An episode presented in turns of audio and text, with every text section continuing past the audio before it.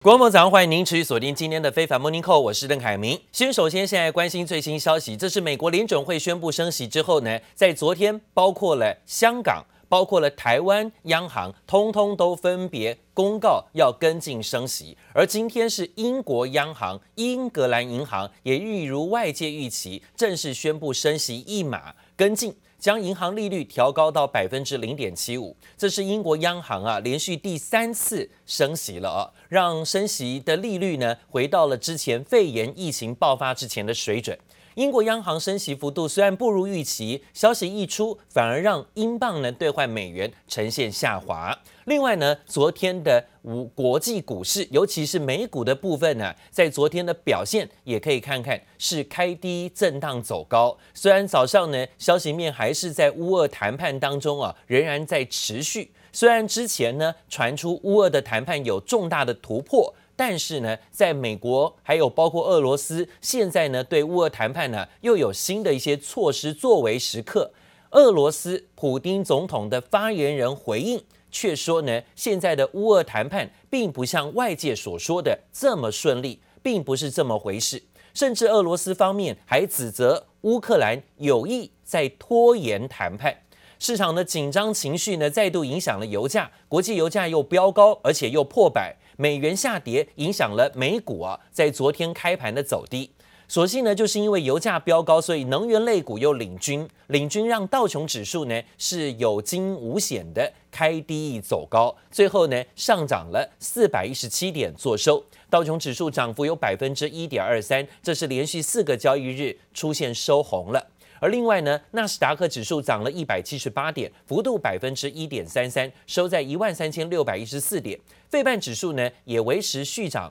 翻弹，上涨二十四点，幅度是百分之零点七，收在了三千三百六十四点。S M P 五百种指数上涨五十三点，幅度百分之一点二三，收在四千四百一十一点。美国总统拜登今天会跟中国国家主席，也是中国领导人习近平进行会谈，要针对呢乌俄的战争，还有美中的竞争呢进行谈判。官员表示说呢，拜登会啊直接警告中国，要是呢现在啊还去挺俄罗斯，必将承担后果。这一边警告中国不要帮俄罗斯，但是另外一边呢？美国总统拜登却宣布持续对于乌克兰提供新一波的军事援助，包括了防空跟反装甲的武器。对此呢，也惹怒了俄罗斯，直接批评拜登双标。现在呢，是不是持续啊煽动双方的战火？此举不可饶恕。好，这是俄罗斯方面官方的直接怒呛，直接回批。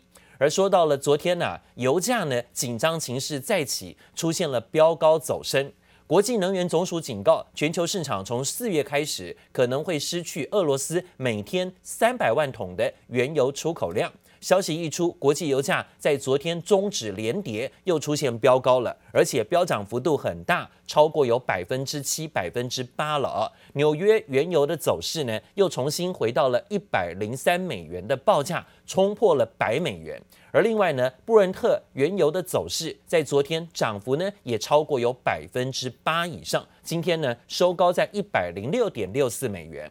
那摩根士丹利上调了第三季的油价预测，预测到每桶应该会到一百二十美元的平均水位。市场连续几天出现油价回跌，但今天又反弹，还是呢让人担心。关注在于俄罗斯未来几天呢遭遇到制裁而提供油源短缺的风险。所以呢，今天看到了包括原油的期货也持续还在走高中。原油期货上涨，目前呢，不然是纽约或是布兰特原油期货都还是持续在走高之中的。好，另外呢，则看到了在乌俄战争今天进入第二十三天，俄军呢也展开持续的攻击，现在呢有平民受伤，有民众呢只是排队领个面包也遭到枪击。俄军呢还空袭乌克兰东部的城市马利坡，一座被当成避难所的歌剧院。却在这里呢遭遇炮击，传出死伤惨重。熊熊烈火和浓烟不断冒出，建筑中央被炸到严重凹陷。位在乌克兰东部城市马利波，让上千人避难的剧院瞬间变成废墟。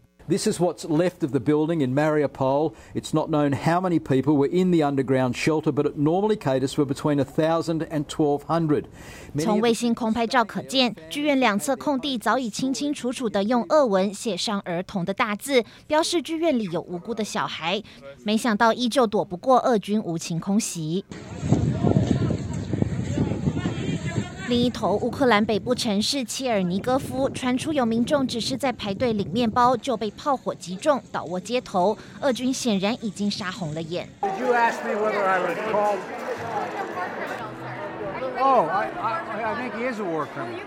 美国总统拜登看不下去，首次怒称俄罗斯总统普廷是战犯，更加码价值八亿美元（相当于两百二十八亿台币）的各式军火援助乌克兰，包括更多防空反装甲武器，还有美军陆战队配属的新型自杀无人机。Switchblade drones can hit a target as far as six miles out, and the damage equivalent to a grenade. It's electric and it's silent, hard to detect. Experts say it is deadly and it is precise. 混战中唯一的好消息是，乌克兰用九名俄军战俘成功换回五天前被俄军掳走的梅利托波尔市长，但目前还有其他两名市长在俄军手里，为扶植亲俄傀儡政权铺路。记者王建登、邦冠综合报道。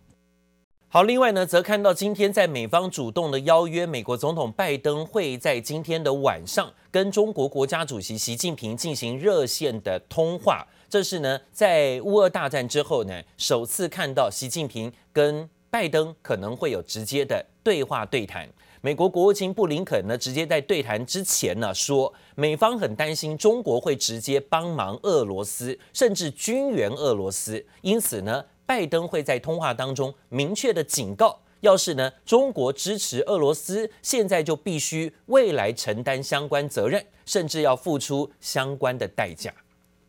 We believe China in particular has a responsibility to use its influence with President Putin and to defend the international rules and principles that it professes to support. Instead, it appears that China is moving in the opposite direction by refusing to condemn this aggression while seeking to portray itself as a neutral arbiter. And we're concerned that they're considering directly assisting Russia with military equipment to use in Ukraine. President Biden will be speaking to President Xi tomorrow and will make clear that China will bear responsibility for any actions it takes to support Russia's aggression, and we will not hesitate. 好，我们看到呢，在会谈之前呢，就先做警告了哈。那当然，这样是会无好会了吗？白宫发言人沙奇也透露，这次的会谈是美中外交高层在罗马会谈时所敲定的，双方在今天要进行对话。拜习两个人去年十一月中旬会谈之后，似乎呢就没有再见过面，也是俄罗斯入侵乌克兰以来，两个人首度的针对乌俄局势交换意见，包含俄罗斯侵略乌克兰，还有包括美中议题、双边议题，可能都是会谈的重点。七大工业国集团 G7 成员国外长今天也同时警告，在乌克兰犯下了战争罪者，也都会被就责的。无疑呢是跟美国同一阵线威吓中国。但是另外一方面呢，却看到昨天拜登总统却宣布要军援乌克兰，再次提供乌克兰防空，还有包括反装甲的相关武器啊。乌俄谈判进行中，但是乌克兰方面可能提出由联合国安理会五个常任理事国加上土耳其跟德国作为未来乌俄和平协议的担保国。但是法国外交部长今天却指控，认为呢俄罗斯方面呢并没有诚意跟乌克兰做实质谈判，同时呢还在持续边打边谈，还是直批俄罗斯是假谈判。Ceux dit-il qui se mettront sur le chemin de la Russie subiront des conséquences jamais rencontrées dans l'histoire. Nous comprenons tous que c'est une menace nucléaire. Vous comprenez ça aussi Oui, je pense que Vladimir Poutine doit aussi comprendre que l'Alliance Atlantique est une alliance nucléaire. J'en dirai pas plus. Туреччина – це авторитетна держава, яка є гарантом стабільності, теж фактором стабільності в Чорноморському регіоні. 我们看到了，在今天乌克兰提担保国，希望安理会的五个常任理事国跟德国还有土耳其担任担保国，在未来是不是真的有机会呢？能够 谈到和解协议，这是大家在看的。不过目前俄罗斯方面则是回应说，现在市场盛传乌克兰跟俄罗斯的谈判进入到最后阶段，目前没这回事，双方呢还有很多旗舰，甚至俄罗斯还强调说乌克兰似乎有意在拖延谈判。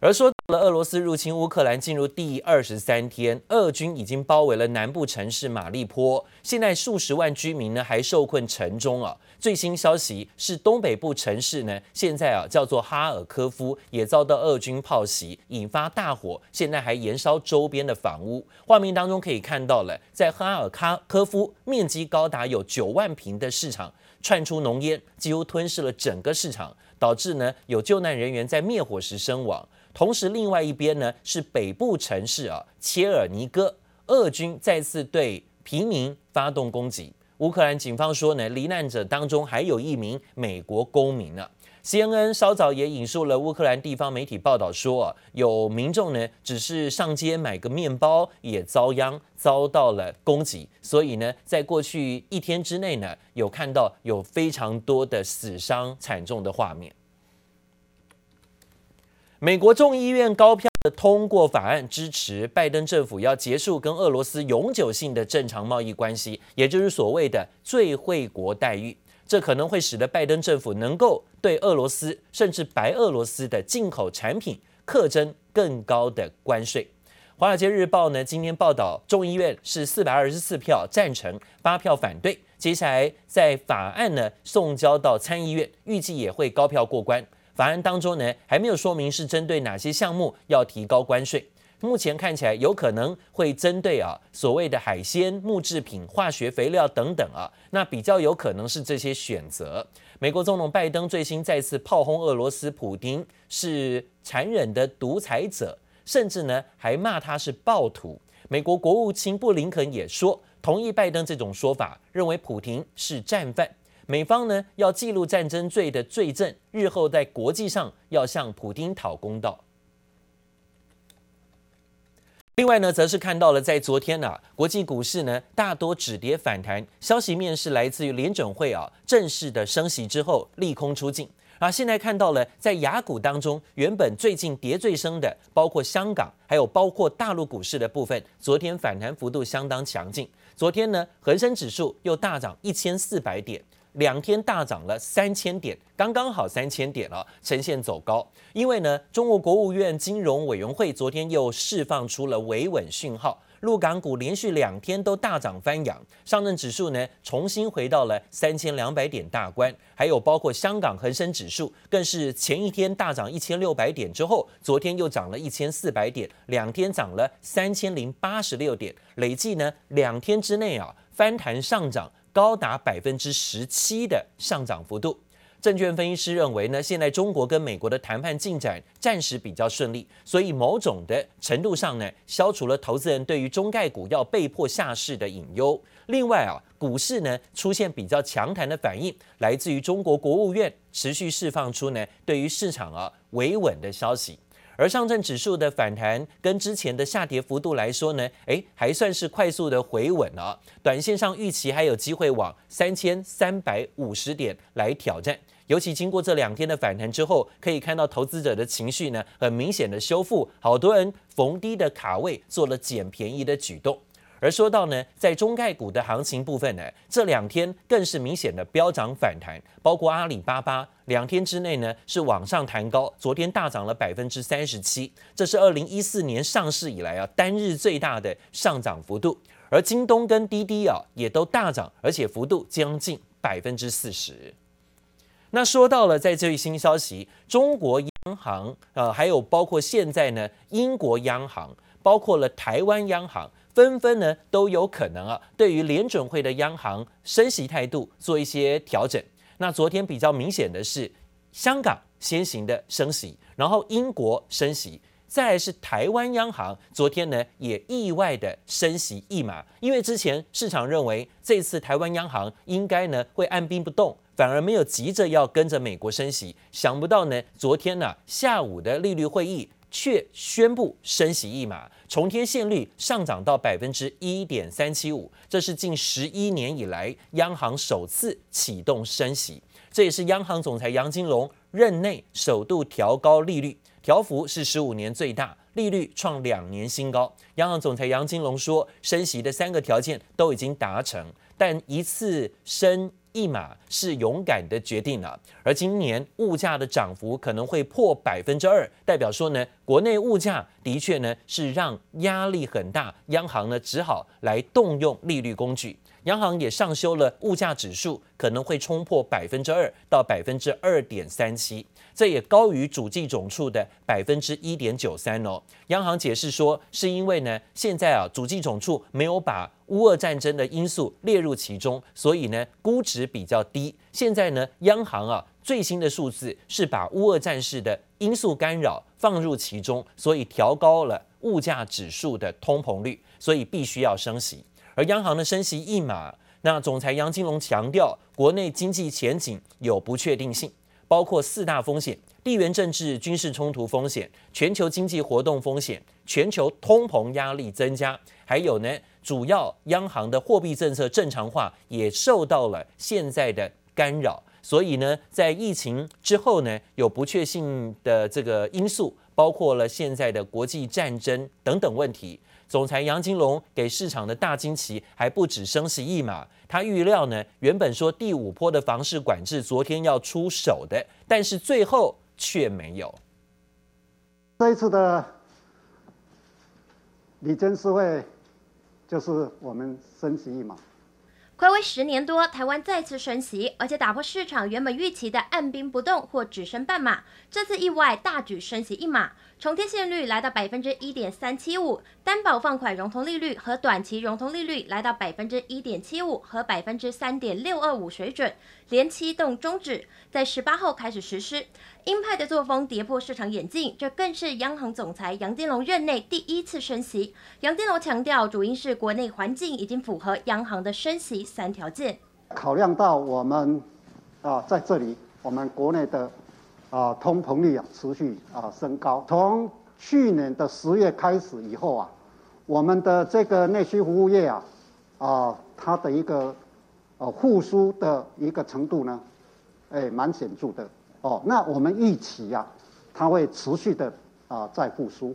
啊，美国是昨天呢、就它就升息一码。乌俄战争为经济增添不确定性，央行还是微幅上修台湾今年经济成长率来到百分之四点零五。杨金龙指出，今年的经济成长动能来自于内需与民间消费投资。不过，台湾正面临输入型通膨，国际油价以及原物料上涨转嫁给消费者身上，造成物价齐扬。央行预测全年 CPI 年增率为百分之二点三七，突破百分之二红色警戒线。我们的 CPI 呢，要到明年的三月。哦，在三月的时候呢，都还是超过二 percent，哦，但是它会慢慢下来，到啊、Q Q four 第四季的时候呢，它才会啊下、下降到二 percent 以下，啊、很不幸的就是乌俄战争啊、发生了以后呢，所以呢，通膨高涨。国际热钱持续落跑，新台币汇率近期对美元贬破二十八点五元，创下一年多来新低。央行扩大卖汇阻贬，才让十七号台币终止连四贬。这次央行出手升息，市场猜测也是为了护台币，降低外资汇出力道。大家都说哦，新台币呢是亚洲最强的货币。不过现在呢，啊、现现在呢，呃呃呃呃，我们稍微就是说有一些的修正，这就是说我刚刚所讲的一个供给面。的一个手段。央行全面备战稳汇，暌违十年后启动升息循环，是否有效打击通膨、稳住经济，成为杨总裁当前一大挑战。记者叶玉玲、黄博凯台北采访报道。好，虽然说呢是很意外的升息了一码啊，但许多的贷款族可能就必须要面对利息升高的压力了。但是呢，央行的理监事会议上却没有如预期的执行对于房地产炒作要打击房产炒作歪风的第五波房市控制的措施，这一点也令人意外。现在呢，选择性的信用管制。还有维持第四波的强度是维持，但是并没有第五波。尽管如此，这次央行还是调高了利息，影响的是购屋族群。现在呢，在双北市的购屋，如果贷款一千万，三十年期，每个月房贷要增加一千两百多块，每年呢可能会增加一万五千多元的支出。房价也有其他的一个部会在配合嘛。那我们中央银行已经是连续四波了，升息也会导致，就是说我们的购置购置住宅的一个成本哈，它会上涨嘛，那它的负担会增加嘛哈。那当然就是说第一户、第二户、第三户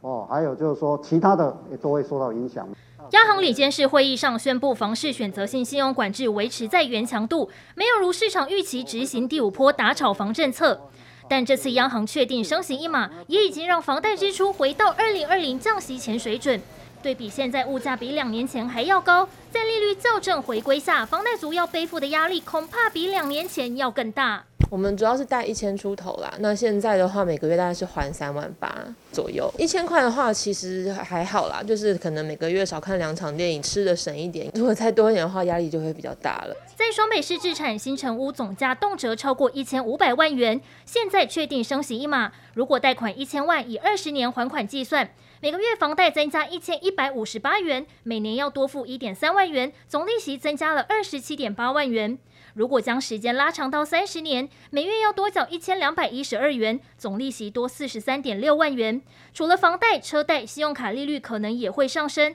房仲业者认为房贷族或许可以透过先还本金来应应。如果说想要减压的话，可能可以透过先还本金或者是转贷的一个方式。那当然有一些银行它可能每一季会有一些呃客户上面的一个调整，那这个部分上面也可以跟银行去做利率的讨论。许家欣认为，虽然升息不会充分反映在房贷利率上，可是对于高额的房贷户来说，仍是不小压力。加上进入升息循环后，房贷户就犹如温水煮青蛙。至于升息是否抑制投机炒作，由于幅度不大，对投资客来说还是有喘息空间。不过租金很可能因为房东成本增加而上扬，让租屋族的荷包在缩水。记者综合报道。